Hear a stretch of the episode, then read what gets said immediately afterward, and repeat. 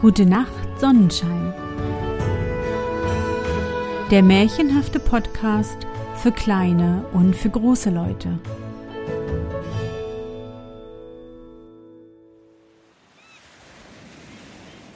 Märchen unterm Sonnenschirm. Fantastische Geschichten aus aller Welt zum Träumen und Entspannen. Hallo, mein Sonnenschein. Wie war dein Tag heute? Was hast du heute Schönes erlebt? Mein Name ist Anne und ich begrüße dich zu einer neuen Sommersonderfolge meines Märchenpodcasts. Lass uns zusammen in die wunderbare Welt der Märchen reisen und gemeinsam entdecken, was die Helden und Prinzessinnen auf ihren sommerlichen Abenteuern erleben. Bist du bereit? Dann kuschle dich fest in deine Bettdecke, nimm dein Lieblingskuscheltier in den Arm und wenn du magst, schließe die Augen und folge mir ins Märchenland.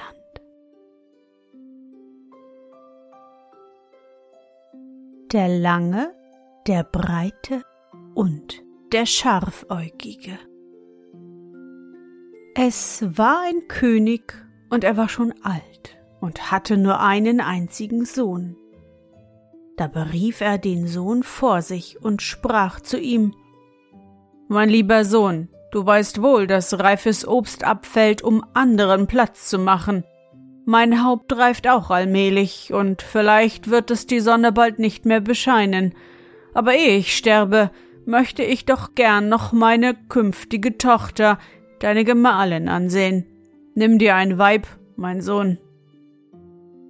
Und der Königssohn sprach Gern, o Vater, möchte ich deinen Willen vollziehen, doch ich habe keine Braut, ich kenne keine.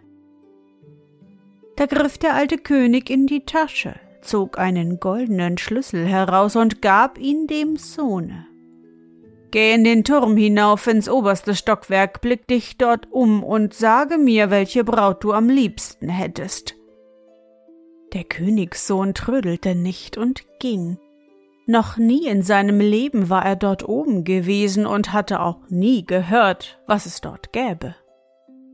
Als er hinaufkam bis in das letzte Stockwerk, sah er an der Decke eine kleine eiserne Türe gleich einem Deckel, und sie war verschlossen.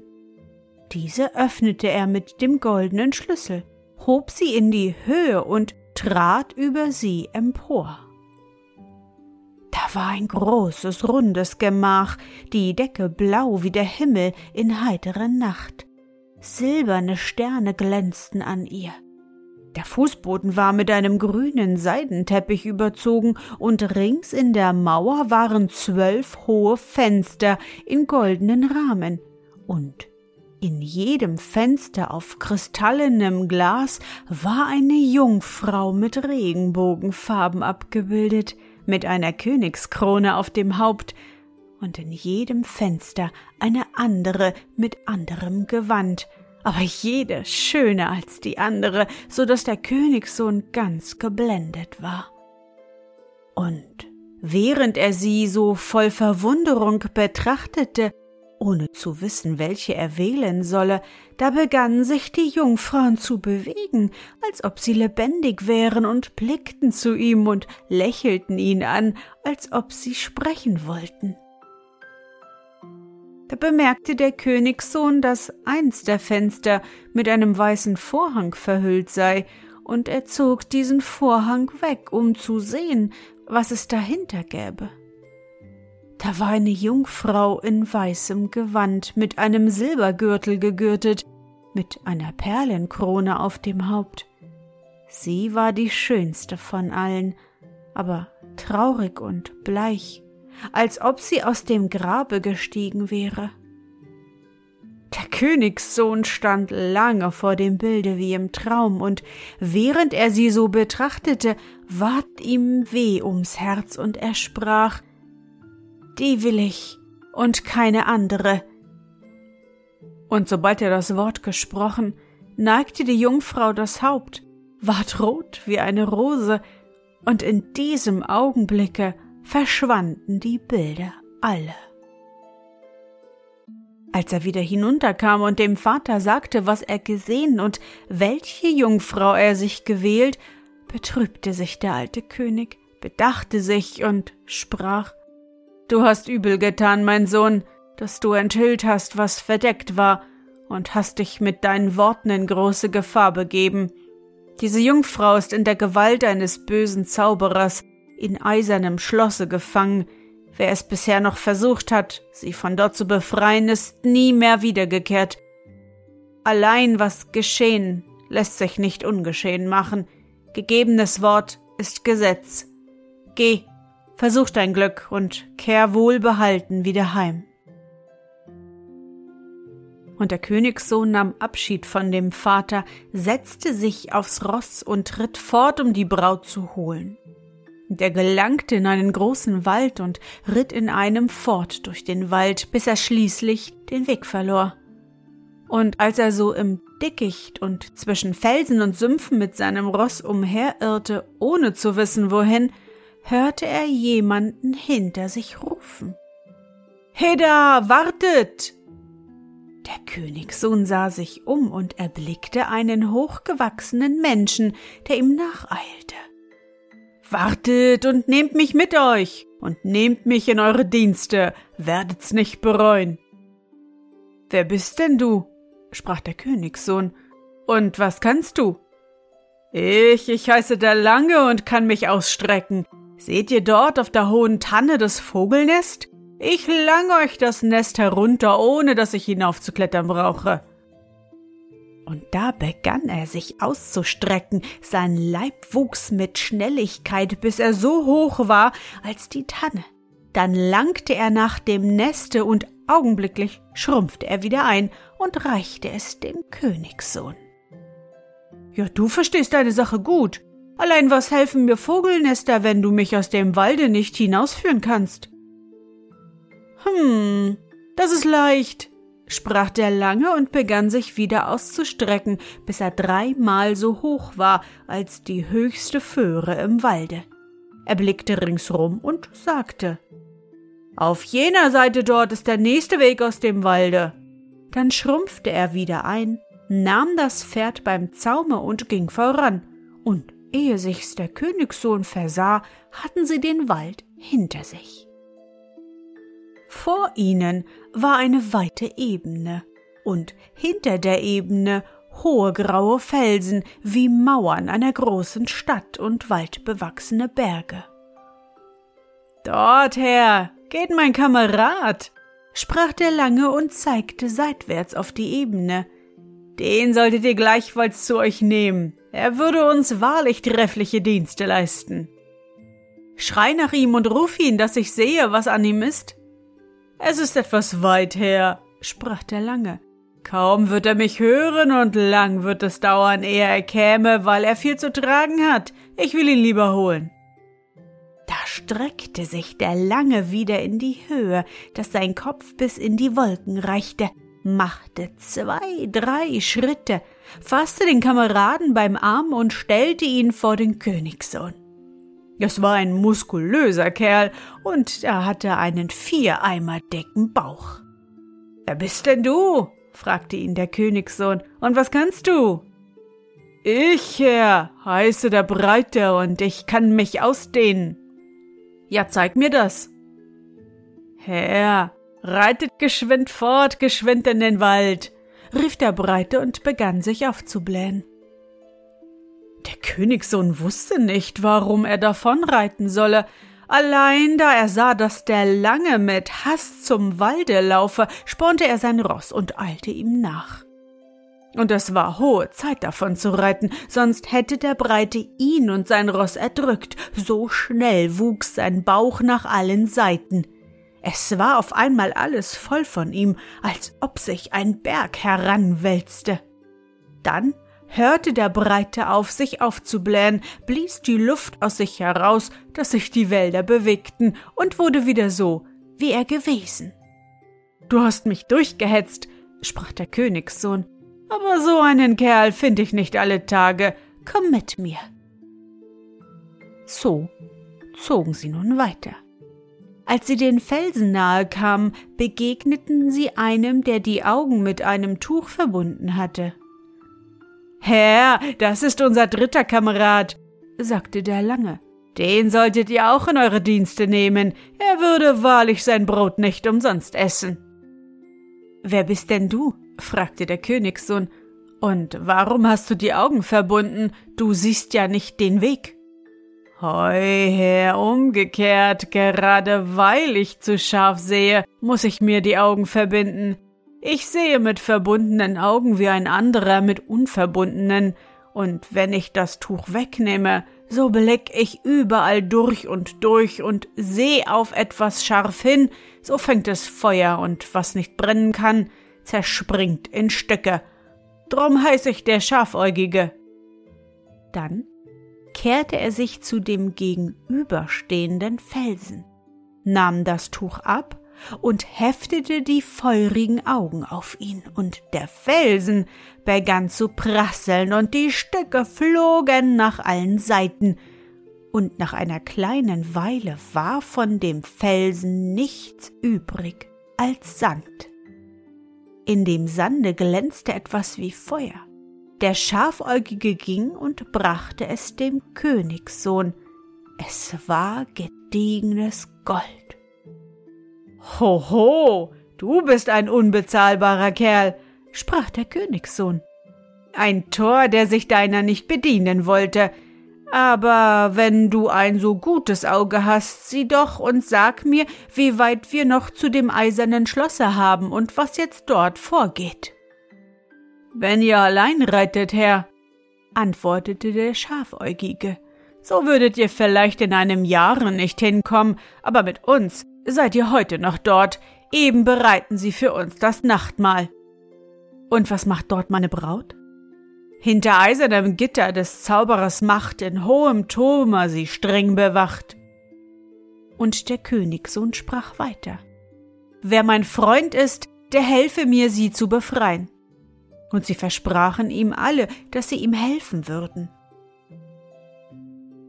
So führten sie ihn zwischen den Felsen durch den Durchbruch, den der Scharfäugige mit seinen Augen gemacht, und durch die Felsen über hohe Berge und durch dichte Wälder weiter und weiter, und wo ein Hindernis im Wege war, da räumten es die drei Gesellen sogleich beiseite. Und als die Sonne sich zum Untergang neigte, begannen die Berge niedriger, die Wälder dünner zu werden und die Felsen sich zwischen Heidekraut zu verbergen. Und als der Sonnenuntergang nahe war, sah der Königssohn nicht weit vor sich das eiserne Schloss. Und als die Sonne dann unterging, ritt er über die eiserne Brücke zum Tor hinein, und nachdem die Sonne untergegangen war, hob sich die eiserne Brücke von selbst empor, die Tore schlossen sich plötzlich, und der Königssohn und seine Gesellen waren in dem eisernen Schlosse gefangen. Als sie sich im Schlosshof umgesehen, gab der Königssohn sein Ross in den Stall. Alles war schon für sie eingerichtet, und dann gingen sie in das Schloss. Im Hof, im Stall, im Schlosssaale und in den Gemächern sahen sie in der Dämmerung viel reich gekleidete Leute, Herren und Diener, aber niemand von ihnen rührte sich. Alle waren versteinert. Sie gingen durch mehrere Gemächer und kamen in das Speisezimmer. Das war hell erleuchtet. In der Mitte ein Tisch, auf ihm der guten Gerichte und Getränke in Fülle, und gedeckt war für vier Personen. Sie warteten und warteten, dachten, es werde jemand kommen, allein als lange niemand kam, setzten sie sich und aßen und tranken, so viel ihnen schmeckte. Und als sie sich satt gegessen, begannen sie sich umzusehen, wo sie schlafen würden. Da flog plötzlich die Türe auf, und in das Zimmer trat der Zauberer, ein gebückter Greis in langem schwarzen Gewand. Das Haupt kahl, den grauen Bart bis ans Knie und anstatt des Gürtels drei eiserne Reife um den Leib. An der Hand führte er eine wunderschöne Jungfrau, die weiß angezogen war, um den Leib hatte sie einen Silbergürtel und eine Perlenkrone auf dem Haupte, aber sie war bleich und traurig, als wäre sie aus dem Grab gestiegen.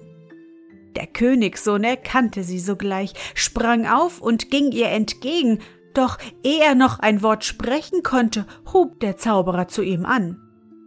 Ich weiß, warum du gekommen bist.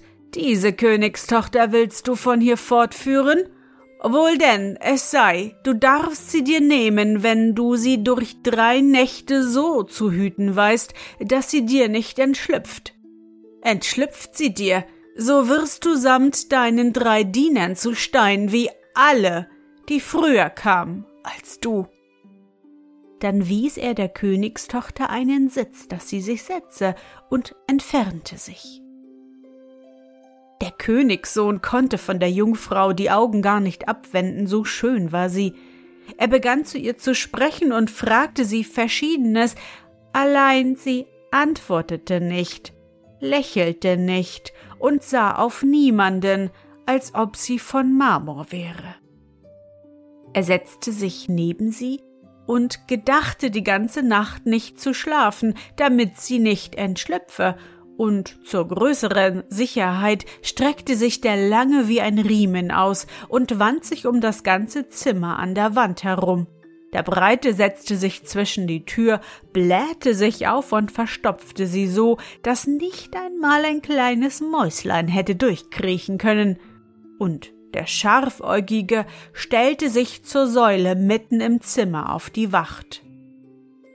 Doch nach einer Weile begannen alle zu schlummern, schliefen ein und schliefen die ganze Nacht, als ob man sie ins Wasser geworfen hätte.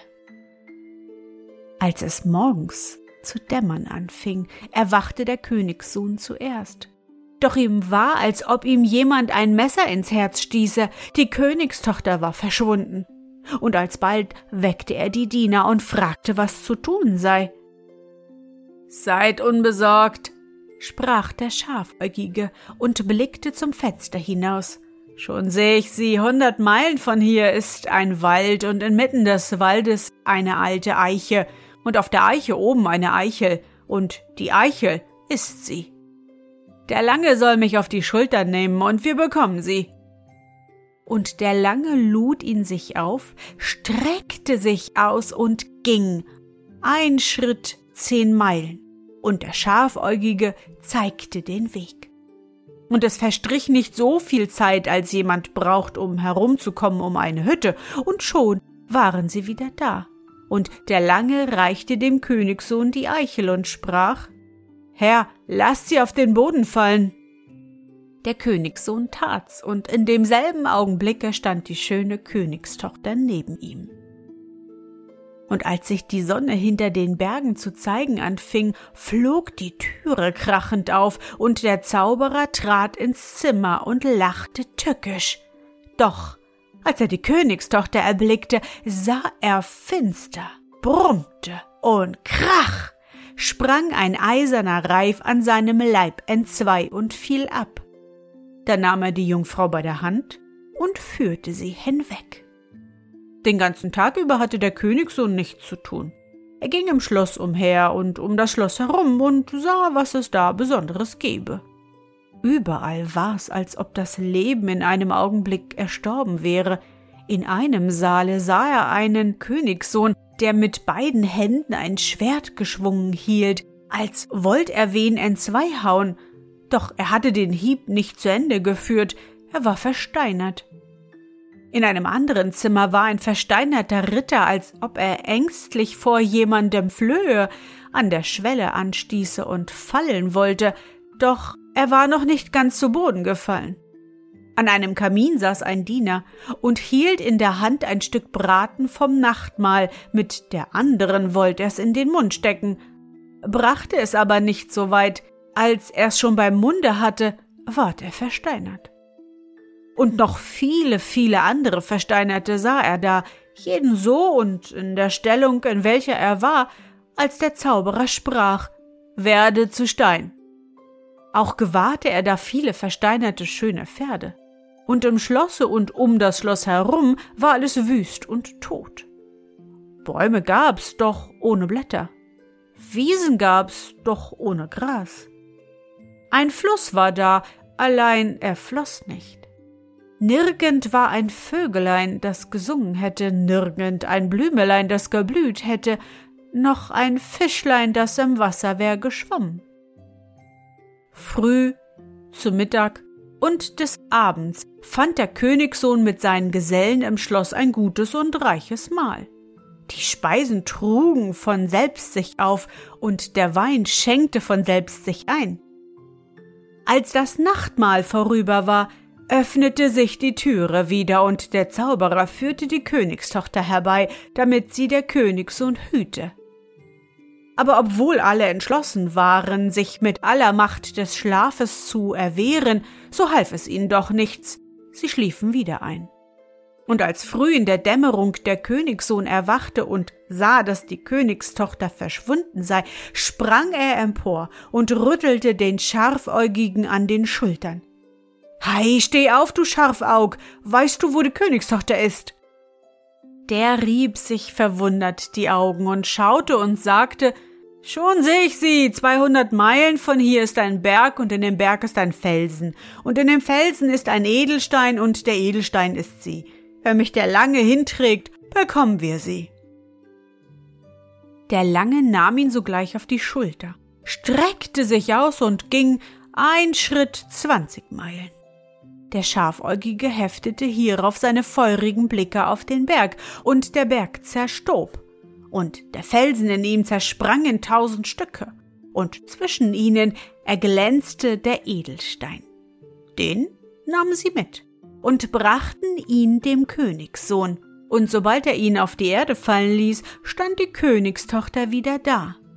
Und als dann der Zauberer kam und sie da sah, funkelten seine Augen vor Galle und krach sprang wieder ein eiserner Reif an seinem Leib entzwei und fiel ab. Er brummte und führte die Königstochter aus dem Zimmer. Auch an diesem Tage war alles wieder wie am vorherigen. Nach dem Nachtmahl führte der Zauberer die Königstochter wieder herbei, blickte dem Königssohn scharf ins Auge und warf höhnisch die Worte hin Es soll sich zeigen, wer mehr vermag, ob du siegst oder ich. Und hiermit entfernte er sich. Und es gaben sich diesmal alle noch größere Mühe, um sich des Schlafes zu erwehren. Sie wollten sich nicht einmal setzen, wollten die ganze Nacht hindurch gehen, aber alles umsonst. Es war ihnen angetan, einer nach dem anderen schlief gehend ein, und die Königstochter entschlüpfte ihnen dennoch. Des Morgens erwachte der Königssohn wieder zuerst, und als er die Königstochter nicht gewahrte, weckte er den Schafäugigen. Hei, steh auf, du Schafaug, sieh, wo die Königstochter ist. Der Schafäugige sah lange hinaus. Hoho, Herr, sagte er. Sie ist weit, gar weit, dreihundert Meilen von hier ist das Schwarze Meer, und mitten im Meer auf dem Boden liegt eine Muschel, und in der Muschel ein goldener Ring, und dieser Ring ist sie. Allein sorg dich nicht, wir bekommen sie doch. Heute aber muss der Lange auch den Breiten mit sich nehmen, wir werden ihn brauchen. Der Lange nahm auf eine Schulter den Scharfäugigen und auf die andere den Breiten, streckte sich aus und ging ein Schritt dreißig Meilen. Und als sie zu dem schwarzen Meere kamen, zeigte ihm der Schafäugige, wohin er nach der Muschel ins Wasser langen solle. Der Lange streckte die Hand aus, so viel er vermochte, allein bis zum Boden konnte er doch nicht reichen. Wartet, Kameraden, wartet ein wenig, will euch schon helfen, sprach der Breite und blähte sich auf, so viel es sein Bauch zuließ.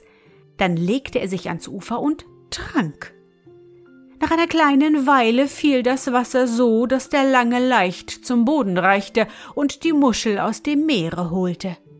Er nahm den Ring heraus, lud die Kameraden auf die Schultern und eilte zurück. Allein auf dem Wege ward es ihm doch zu schwer, mit dem Breiten zu laufen, weil dieser noch das halbe Meer im Bauch hatte. Er schüttelte ihn also in einem Tale von der Schulter ab. Es plumpste, als ob ein Sack von einem Turme fiele, und augenblicklich stand das ganze Tal unter Wasser und glich einem großen See. Der Breite selbst kroch kaum aus ihm heraus.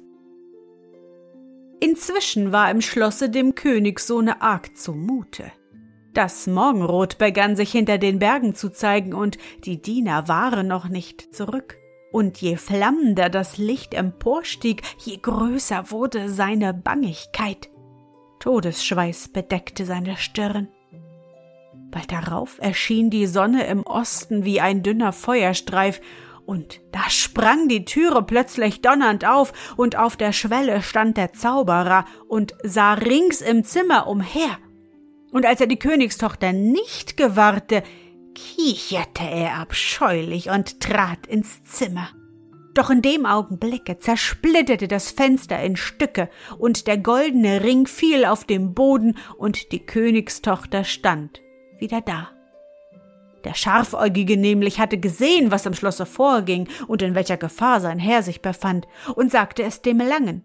Der Lange machte einen Schritt und warf den Ring durch das Fenster in das Zimmer. Der Zauberer brüllte vor Zorn, dass das Schloss erbebte und krach, da barst sein dritter eiserner Reif und fiel ab. Und der Zauberer ward ein Rabe und flog durch das zerbrochene Fenster davon. Und da sprach die schöne Jungfrau sogleich und dankte dem Königssohn, dass er sie befreit habe. Und sie ward rot wie eine Rose. Und im Schlosse und rund um das Schlosse umher belebte sich alles. Der, welcher im Saale das Schwert geschwungen hielt, hieb damit durch die Luft, dass es pfiff und steckte es dann in die Scheide.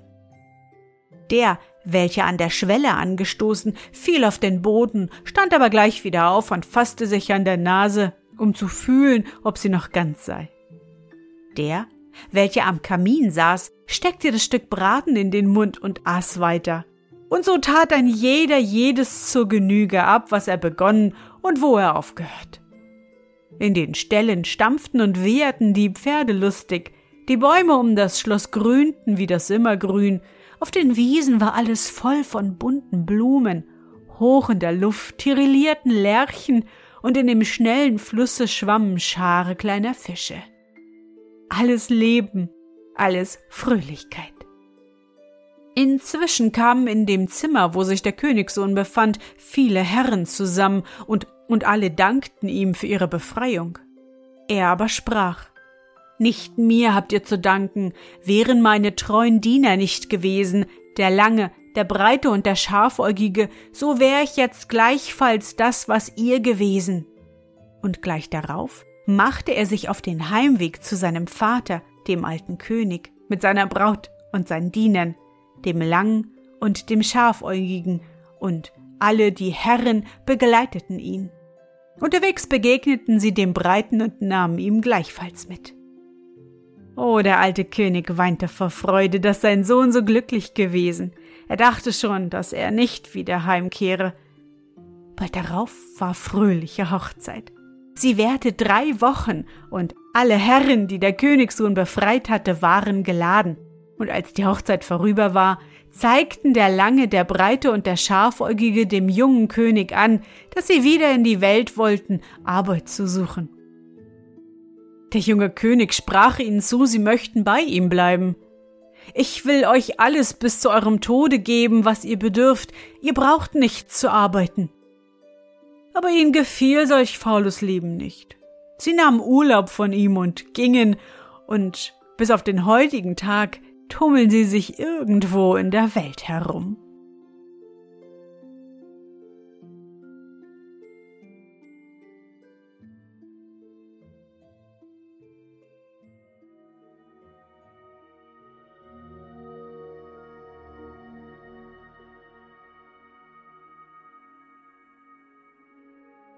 Na Sonnenschein, bist du noch wach? Das war das westslawische Märchen Der Lange, der Breite und der Schafäugige aufgeschrieben von Josef Wenzig. Ich hoffe, dir hat unsere gemeinsame Reise heute gefallen. Für mich war es wieder wunderbar und ich danke dir, dass du mich begleitet hast. Und bevor du nun die Augen schließt und in dein Traumland reist, möchte ich mit dir nochmal an dein schönstes Erlebnis heute denken. Was war es?